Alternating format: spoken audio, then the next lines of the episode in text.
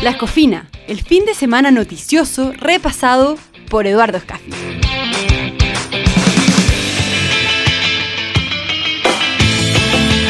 Lunes 10 de septiembre de 2018 estamos iniciando el segundo capítulo de La Escofina. Es este el podcast que repasa el fin de semana noticioso de la prensa nacional, como cada lunes con Eduardo Escafi. Los columnistas del fin de semana. ¿Cómo estás, Eduardo? ¿Qué tal? Muy buenos días. Muchas gracias por esta invitación de nuevo. La verdad que agotado de la prensa. Y tú muy bien dijiste, de la prensa nacional, porque claramente no me meto en los medios, los otros medios. Y la prensa en este concepto y casi de Gutenberg, de la, la, palabra impresa, que efectivamente tiene una característica que es espectacular, de que ha tenido que pasar por varias manos eh, o, u ojos, que hace que en definitiva le tengas más confianza entonces a los columnistas. No es una palabra escrita eh, al pasar un, un, tuiteo de 140, de 140 caracteres o cosas por el estilo. Esto tiene, tiene reflexión y por ende entonces uno puede sacar un poquitito más de ideas y de, y, de conceptos. Eh, y aunque te guste o no te guste una línea de pensamiento, por lo menos sabes de qué se trata, qué, cuál, es, cuál es el sesgo que puede tener un, un, comentarista. Así es. Bueno, como cada lunes nosotros tenemos eh, dos bloques, uno que nos dedicamos a hablar de los columnistas, de las columnas, un poco lo que acaba de adelantar Eduardo, y luego hablamos de un tema eh, de fondo. Vamos a hablar del 11 de septiembre, de esta efeméride, ¿no? que además es número más o menos redondo y por lo tanto tiene eh, es un cierto efecto periodístico quizás más, más vistoso. Eh, y tenemos también a los columnistas que esta semana se dividieron en distintos temas. Fíjate que no hubo la coincidencia que ha ocurrido en otros fines eh, de semana. Absolutamente. Y de hecho, el más llamativo, de, y esto es, realmente impresionante, porque el único que has, toca un tema que no tiene nada que ver con todo el resto, el resto habla de 5 de octubre, 11 de septiembre, Argentina, eh, el Frente Amplio. Frente Amplio, ese, bueno, eso lo dejamos para más adelante, porque la verdad que está muy sabroso.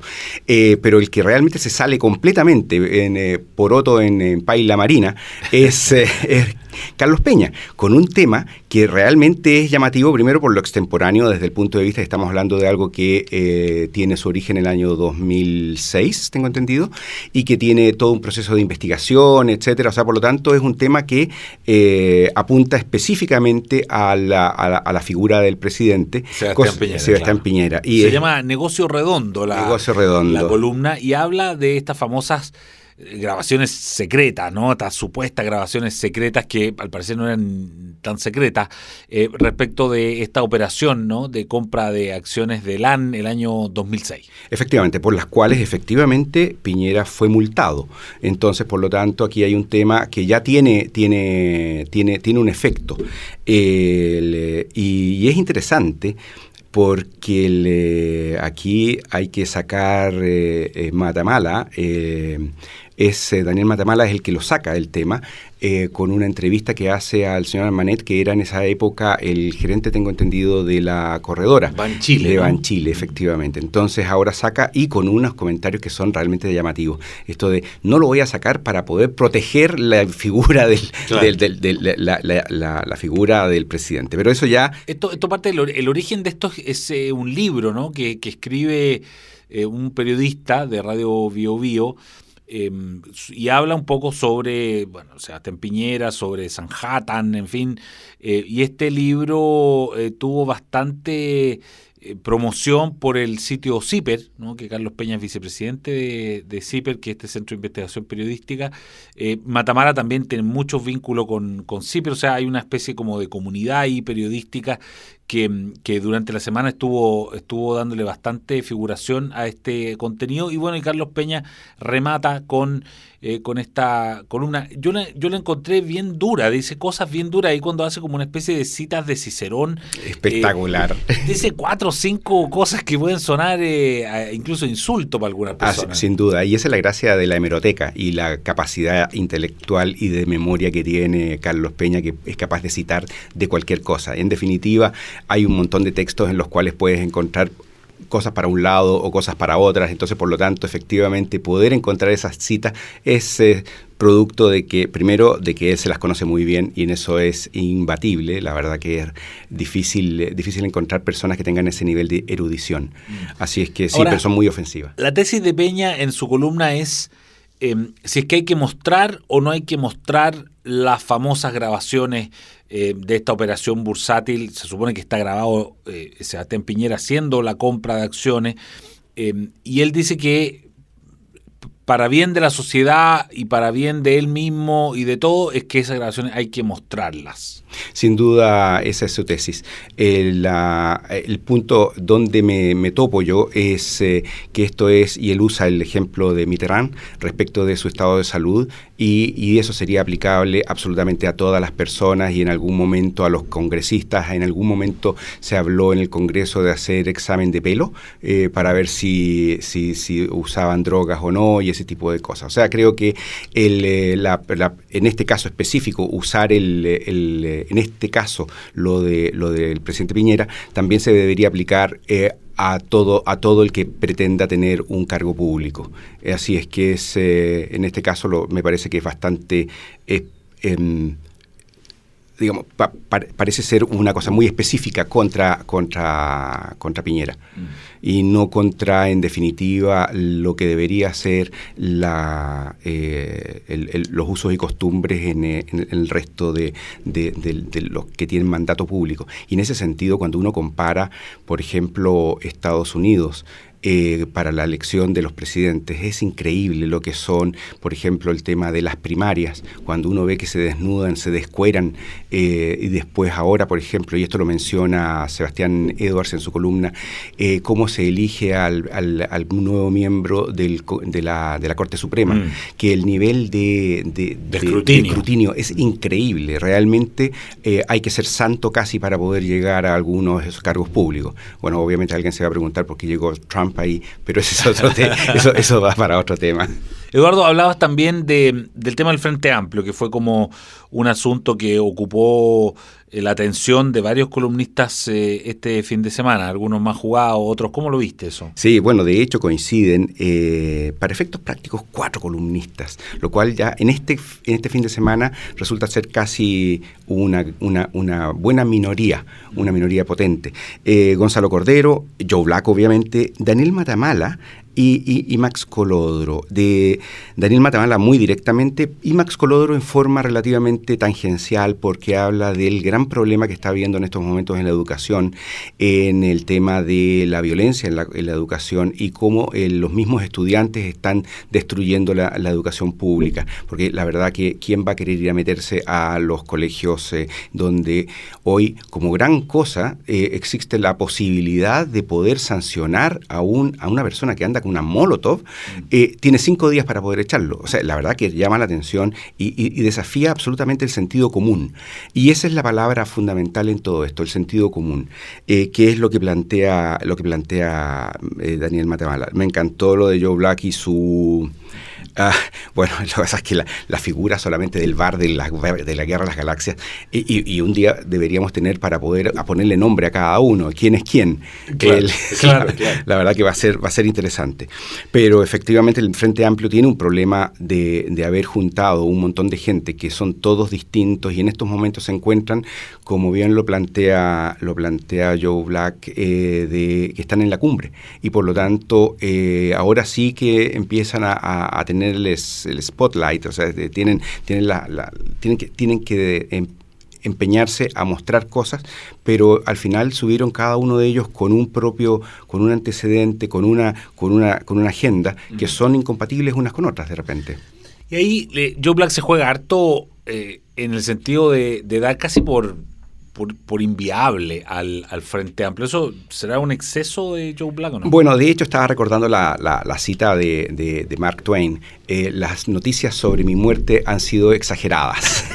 Eh, y, si vamos al track record de, Joe respecto del tema de la democracia cristiana, también en algún momento se la jugó en que le quedaba poco.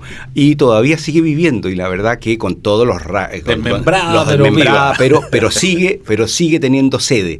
y en el caso caso del Frente Amplio, a mi juicio es, un, es eh, como no tiene, no tiene, no tiene la historia, etcétera, la democracia cristiana, seguramente eh, Joe Black no está tan equivocado. Ahora bien, cuando uno hace el paralelo con Podemos de España, eh, efectivamente hay una cantidad de paralelos que son realmente espectaculares, porque efectivamente Podemos empieza como un movimiento que toma esto lo de los indignados y que están todos en contra de algo y por lo tanto los toma y la verdad que es fácil encontrar un grupo de gente que todos en contra de algo y no importa cuál es el, propósito específico. Claro, lo une la indignación. Exactamente. Pero después cómo metaboliza eso para algo... Y, de hecho, y de hecho pasó una cosa que es eh, fantástica y ahí es donde viene el gran, comillas, desafío de Podemos, perdón, de Frente Amplio, respecto de Podemos, en que en Podemos efectivamente hubo un líder eh, ha habido un líder que es Pablo, Pablo Iglesias, que ha logrado hacer una cosa que es espectacular, matar a todo el resto, matar, me refiero políticamente.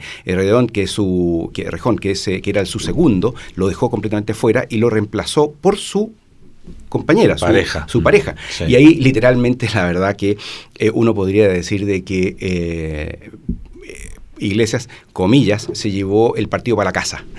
Y, claro. y con, con, escándalo de casa, con escándalo de... Que le apareció después, ¿no? Que tenía esta mansión claro, de 600, mil euros. Y, no solamente eso, sino que es espectacular porque efectivamente hubo una, eh, hubo una situación en que Luis de Guindos, que es el... Em, que, se, que, fue el, era el ministro de, Economía, eh, se había comprado un departamento de exactamente 600 mil euros y a Iglesias había dicho que era, era impresentable que un ministro, que alguien que se dedicase a la política comprase una casa era como obsceno. Exactamente. Y a él le parece después la, suya, claro. Eso los daña mucho. O sea, esto que, que tú efectivamente describes, ¿no? En que, en que Pablo Iglesias, Pablo Iglesias termina a él como en el partido, pero después cuando le caen a él por su propia conducta, vuelve muy frágil a la institución. Quizás por eso el Frente Amplio nuestro, me pregunto, eh, tiene esta especie como de, monstruo de mil cabezas, ¿no? Que, que, aquí tiene cinco, siete, diez líderes. Dicen que parte de esta crisis es porque hay siete candidatos presidenciales adentro del Frente Amplio. Efectivamente. Y de hecho en esta semana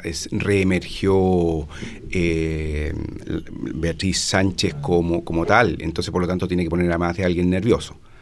Y, bueno, la ¿Tú ves que... eso es la razón, en el fondo, es, es un choque de personalismo, de individualismo, de que es, es ese el problema o es que no tienen consistencia, que les falta eh, una, un plan? Porque tú, tú decías recién eh, un poco lo que dice Max Colodro, ¿no? que él dice, bueno, ustedes llegaron aquí supuestamente con el mandato del tema educacional y hasta aquí no, no lo hemos visto proponer mucho. E, efectivamente, de hecho, el, eh, no no sé, o sea, de hecho, tú ya lo viste, el tema de la presentación del plan de gobierno, eh, lo hicieron comillas democráticamente y salió cualquier cosa. Aquí a mí, y esto es un tema ya casi familiar, me encarga esto cuando dice alguien que un camello es un caballo diseñado por un comité, básicamente porque creo que los camellos están muy bien diseñados para lo que tienen que hacer, pero efectivamente se da que estamos hablando de un, eh, de un grupo de gente que es muy difícil de que se pongan de acuerdo. El, eh, y parafraseando a, Joe Black, esto de que haya vírgenes o no, hace que haya temas que son muy difíciles de manejar. Claro, está bien. Bien, esos son los, eh, los columnistas con una, una, coincidencia grande en el tema Frente Amplio, que sin duda fue uno de los temas de la semana que terminó, y, y, con este con este llanero solitario, ¿no? Carlos Peña, con el tema de las grabaciones eh, de Piñera.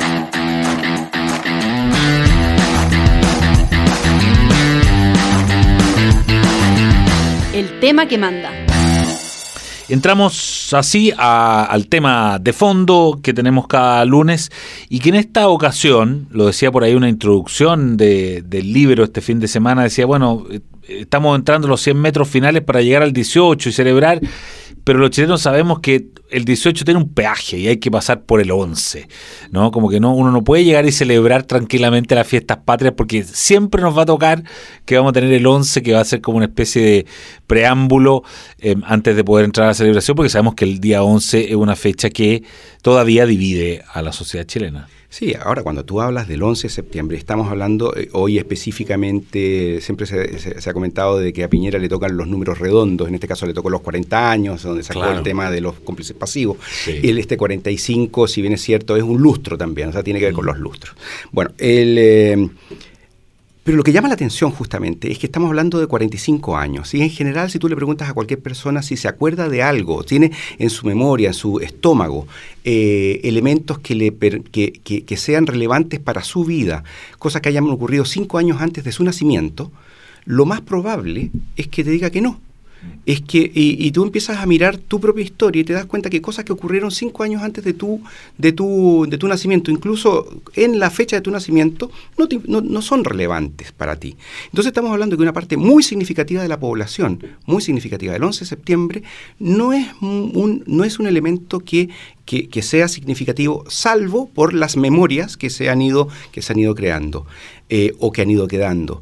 Eh, y ahí es donde hay un elemento que es bien interesante respecto de las presentaciones que se hicieron este fin de semana. Primero el Mercurio, los columnistas del Mercurio, salvo, salvo muy, muy contado, eh, no, no, no, hay nada del 11 de septiembre. En cambio, el, el Gloria de la Fuente fue la única que, que, yo anoté que había, que hubo, que del Mercurio dijo algo respecto del, del 11 de septiembre.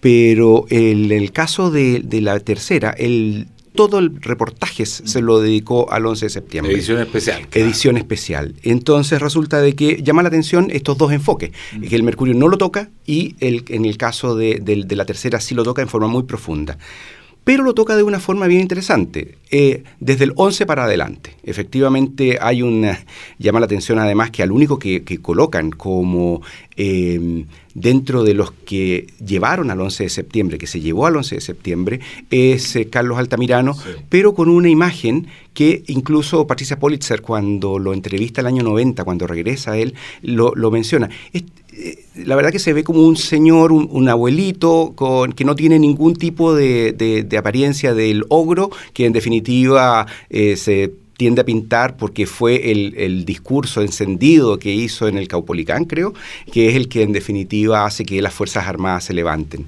Claro, que se, se, le toma como el gran causante. El, algo hizo. Claro, el Mercurio tenía esto del documental de Altamirano como nota y luego tenía una pequeña notita de, de, cómo había eh, Andrés Chadwick vivido su 11 de septiembre y la tercera tenía un montón de gente que le pedían a ver, ¿dónde estabas tú y qué estabas haciendo para el 11? Que fíjate que eso tiene por un lado una, una mirada, tú puedes decir, bueno, es una cosa anecdótica, ¿no? Eh, pero, pero a lo mejor tampoco es tan anecdótica en el sentido en que, en que dice, a ver, eh, eh, cuánta responsabilidad, cuánta noción, que, que, dónde, en qué posición estaba, si estaba entre lo uno o estaba entre lo otro. ¿Dónde estabas tú?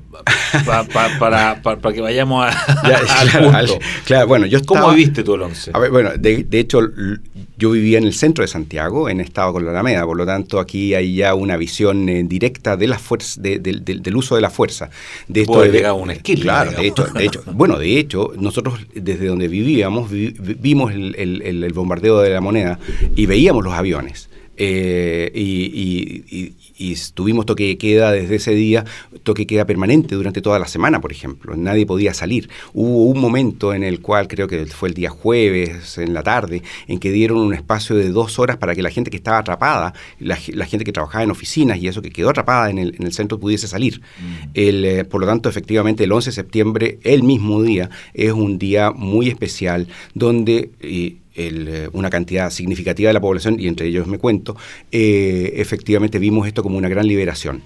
El, eh, y, viendo el... Eh, el tenía 15 años, No, 15 años, estaba en tercero medio, o sea, por lo tanto tenía algún grado de, de, conciencia de lo que estaba pasando y el desastre que estaba significando. En ese tiempo nos, ya nos habíamos manifestado con por lo de la ENU, eh, veíamos todos los días en ese tiempo... ¿Tú tenías algún tipo de participación en el colegio? muy poca, yo era el, poca, digamos, era más, más masa que otra cosa, no, no tuve ningún tipo de, de participación.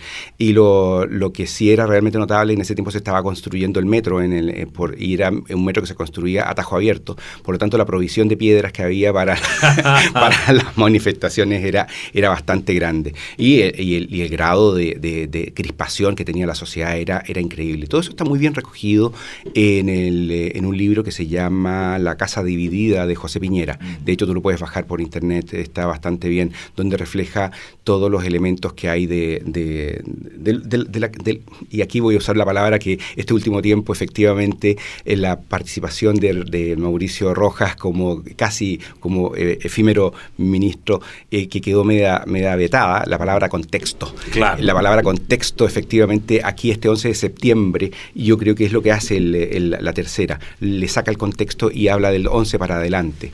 Ahora tú, tú eh, mencionábamos antes de, entrar aquí al estudio que bueno, uno de los grandes cronistas y quien, ha, analizado muy bien eh, tanto el régimen militar como luego la transición, o sea, el gran especialista periodístico, ¿no?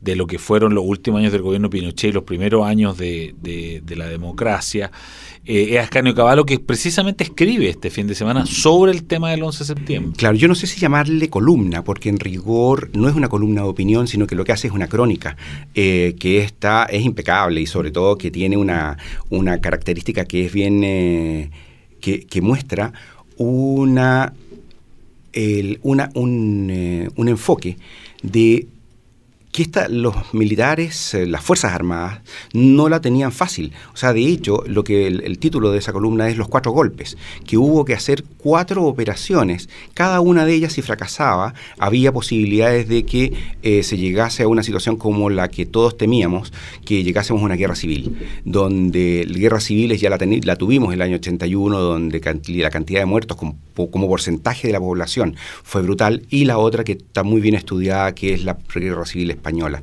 Eh, por lo tanto, efectivamente, que alguna de esas cuatro, de esas cuatro, esos cuatro golpes eh, se hubiesen llevado a cabo exitosamente, eh, efectivamente genera esta, este éxito desde el punto de vista militar de la toma del poder. Muy interesante, yo tenía dos años, tú sabes.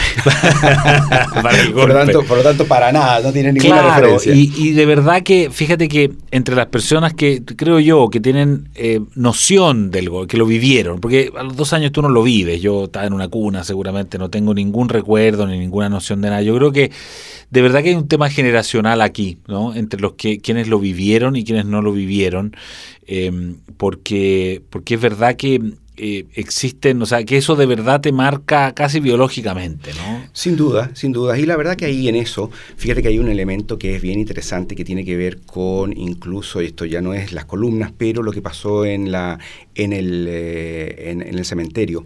Eh, mm, este fin de semana, este con, semana con lo de la, profanación, un poco de la, de la tumba Jaime Guzmán. Tú, lees lo, lo, que está escrito ahí y la verdad que tú dices, bueno, sí, parece que hay gente que cree en el contexto. O sea, que por matar a, una, a un senador en democracia es un ajusticiamiento, o sea que tiene, tiene sentido. Eh, y la serie de frases que hay ahí son, eh, son bien duras respecto de que hay unos que sí consideran que en contexto eh, sí importa. Claro, aparece una frase que dice bien muerto está, cosas como mil, mil veces muerto y cosas así. la verdad, es púdrete, cabecea balas, cosas así. La verdad que es, es, es, es, muy duro ver que efectivamente hay gente que el, eh, en esta situación en que hay un montón de gente de, que, que, apoyó el 11 de septiembre y que ha ido tomando conciencia de que en realidad el tema de los derechos humanos es algo que hay que respetarlo siempre eh, y efectivamente trata de descargar el tema del contexto, hay unos que no. Hay unos que definitivamente dicen, no, este señor ayudó a la, a la, a la dictadura, así que hay que matarlo.